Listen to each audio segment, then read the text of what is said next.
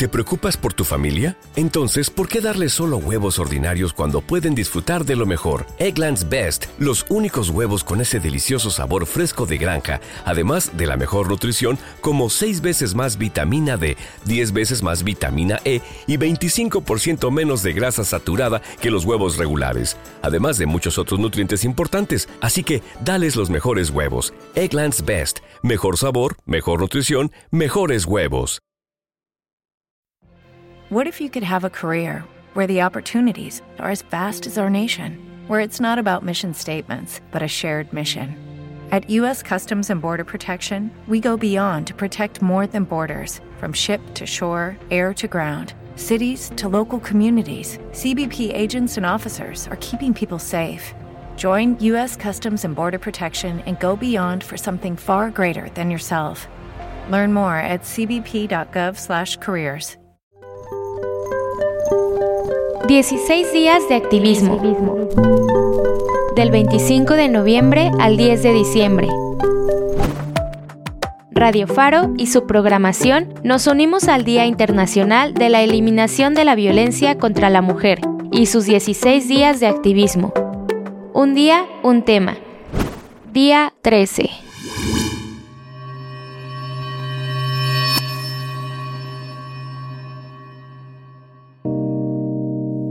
Una producción de Absenta, El Hada Verde, para Radio Faro de Oriente.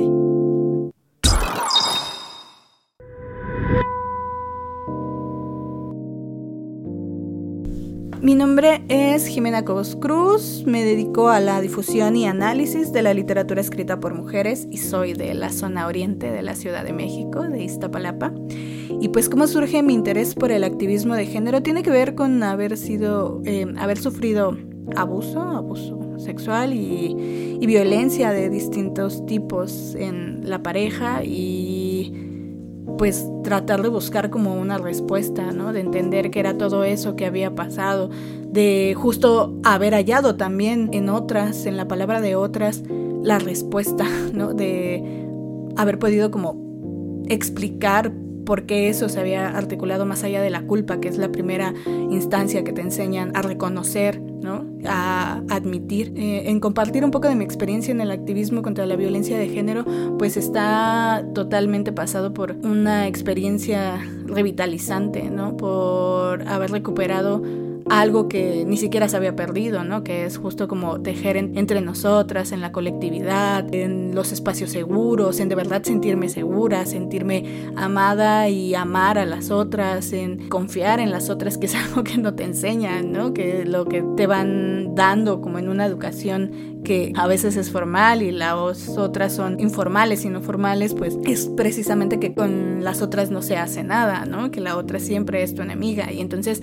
pues en la experiencia del activismo ha estado la comprobación constante de, de qué tan mentira es esto, ¿no? Creo que también ha sido una experiencia muy fuerte en términos de de reconocer todo lo que nos, nos duele a, todas, ¿no? Esos puntos de contacto, de reconocer las lágrimas, de, de ha sido justo un proceso de, mucho llanto, ¿no? De mucho llanto compartido entre, entre todas.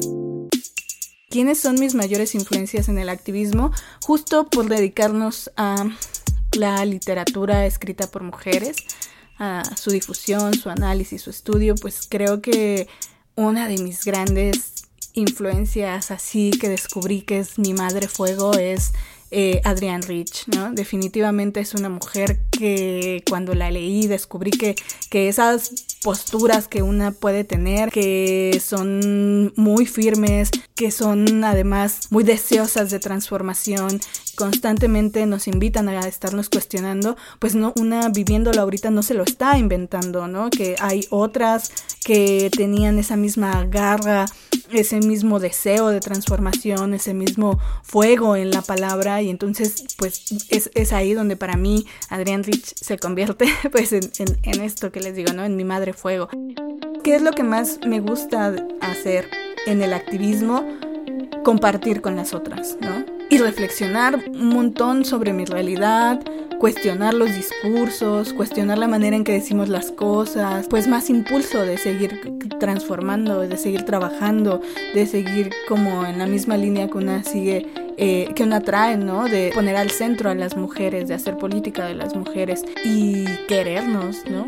Eso es una de las cosas que sin dudarlo más me gusta de estar haciendo activismo, encontrarlas, saber que existen, que más allá del ensimismamiento, ese mito que nos han dicho de, de la escritora, eh, de la lectora incluso también, ¿no? Como si esas actividades solo se realizaran en, en solitario, que, que, escriben, que eso las ha interpelado, que eso las ha invitado, las ha atravesado también en el cuerpo como a mí, ¿no? Y que entonces esto ya no es una cuestión de, de estar sola. Y bueno, ¿con qué dificultades me he enfrentado al hacer activismo de género en México? Con la limitante de espacio. A veces eso limita el alcance de, de, nuestra voz, la llegada de todo lo que nosotras podamos decir o hacer, pero al mismo tiempo te libera de que las instituciones se traguen tu discurso y lo, lo acomoden pues a modo, ¿no? Y, y, lo vacíen de un posicionamiento que, que puede ser mucho más real, totalmente sostenido por, por la acción política, por, sostenido por la praxis eh, feminista, ¿no? Entonces yo creo que sí, esa, esa dificultad de los espacios es, es cuestionable, pero, pero existe, ¿no? Y está completamente ligada a la dificultad económica, ¿no? A que hacer activismo también tiene que ser autogestiva, ¿no? Tener que poner de tus propios recursos para lo que una pueda desarrollar todo lo que, lo que se inventa o lo que tiene ganas de, de proyectar. ¿Y qué le recomendaría a las mujeres que quieren integrarse al activismo en contra de la violencia de género? Pues la verdad es que sí, tener primero como una ética feminista, ¿no? Tratar de desenmarañar para ti qué significa eso. Y para mí una parte fundamental de esa ética es la honestidad, ¿no? La honestidad conmigo misma para empezar y luego la honestidad con las otras. Y también creo que recomendaría mucho el cuidado, ¿no? Tratar de de cuestionar constantemente pues nuestras relaciones con las otras, con los otros en masculino, ¿no? Eh, buscar que, que, en la medida de lo posible esa, ese cuidado colectivo que, que podemos ir mmm, como trazando, tejiendo entre mujeres, pues no se suspenda en ningún momento, ¿no? Difícilmente mmm, nos gusta a todas las personas, pero creo que sí funciona hablar, sobre todo para las mujeres, ¿no? Hay una doble acción de, del silencio, ¿no? Cuando ese silencio es, es silenciamiento, es autoimpuesto o impuesto por alguien más que está fuera de una, es bastante desagradable para nuestro desarrollo en el activismo, ¿no? Y entonces creo que muy cuestionable que en algún momento queramos guardar silencio por conciliar, ¿no? Entonces sí, sí, una de las recomendaciones es dialogar. Y pues cómo surge Ingrávida. Surge primero como un fanzine, ¿no? Estábamos unas compañeras que, que, ya no forman parte de Ingrávida, de la, de la colecta, colectiva, perdón, de la, de la proyecta, en una marcha, en la, en la marcha donde por primera vez las mujeres hicieron como activamente esa acción directa de, de destrozos que hacían, que daban cuenta de, nuestra existencia y de nuestras exigencias en, las calles, ¿no? De tomar las calles. Estando ahí, eh, pues también cuestionando la realidad, pues, pues empecemos a contar, a compartir experiencias en el ámbito literario. De repente, pues sí hay como la sugerencia de decir, pues hay que armar algo, ¿no? Hay que, hay que buscar construir un espacio que sí sea seguro para, para nosotras, ¿no? Entonces, pues ahí es como, como se empieza el plan y dialogamos, elegimos el nombre no podemos caminar sin las otras, sin las ancestras, sin esos nombres que constantemente estamos recuperando de esa excavación profunda en la literatura y en las voces silenciadas, ¿no? Y entonces de ahí es que, que nace Ingrávida, el nombre de una, una novela de Valeria Luiselli que para nosotros es importante porque no solo cuestiona la importancia de tener como un espacio propio para escribir, sino que también está cuestionando justo estas desigualdades dentro de, del hogar, ¿no? como la mujer quiere escribir pero tiene 40 tareas más, mientras el marido sí puede hacerlo y puede irse de gira, que sabemos que, que tienen que ver con la, con la división sexual del trabajo, con la desigualdad de género, ¿no? Pero también era un espacio para reflexión feminista, un espacio que, que buscaba seguir con, con, esta idea de las ancestras y, y que también empezaba a, a, detonar esto de recomendar obras de otras, de otras mujeres. Surge también como la idea de empezar un canal de YouTube, ¿no? Porque pues nos agarró la pandemia, esto es algo que indudablemente la pandemia transformó todo y no sabemos qué hubiese sido de ingrávida ni qué camino se hubiera tomado si no se nos hubiera atravesado el tener que hacer cosas estando encerradas, ¿no? A dónde íbamos a, repartir los fanzines o quién nos iba a leer cuando estábamos en pandemia, cuando nadie salía, ¿no? Y cuando no podíamos tener contacto con otras personas. Y entonces, en, esa idea de, bueno, está bien, ya no, no podemos publicar porque nos interesaba mucho un, formato impreso, pues entonces vamos a dialogar de otra manera, ¿no? Que es una de las cosas más, más importantes justo del activismo que nosotras hacemos, que es validar nuestra mirada como lectoras, validar nuestras lecturas posicionadas desde el feminismo y también otorgarle a las obras escritas por mujeres esa posibilidad de ser leídas con una mirada crítica, de buscar qué hay eh, dentro de ellas, qué sentidos subyacen, ¿no? Y qué nos comunican, qué cosas nos interpelan de, de sus obras, ¿no?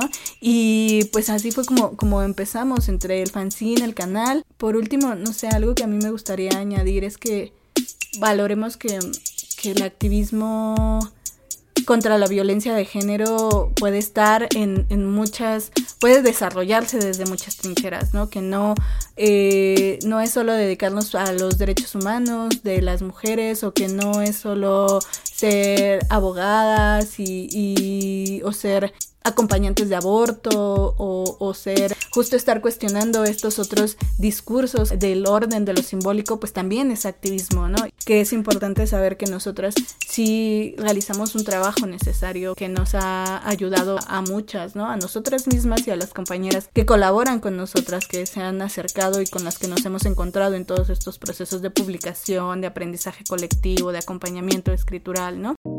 ¿Cuáles son nuestras redes sociales justo para que nos sigan? Pues a mí me pueden encontrar como Jimena Cobos en Facebook, en, personal.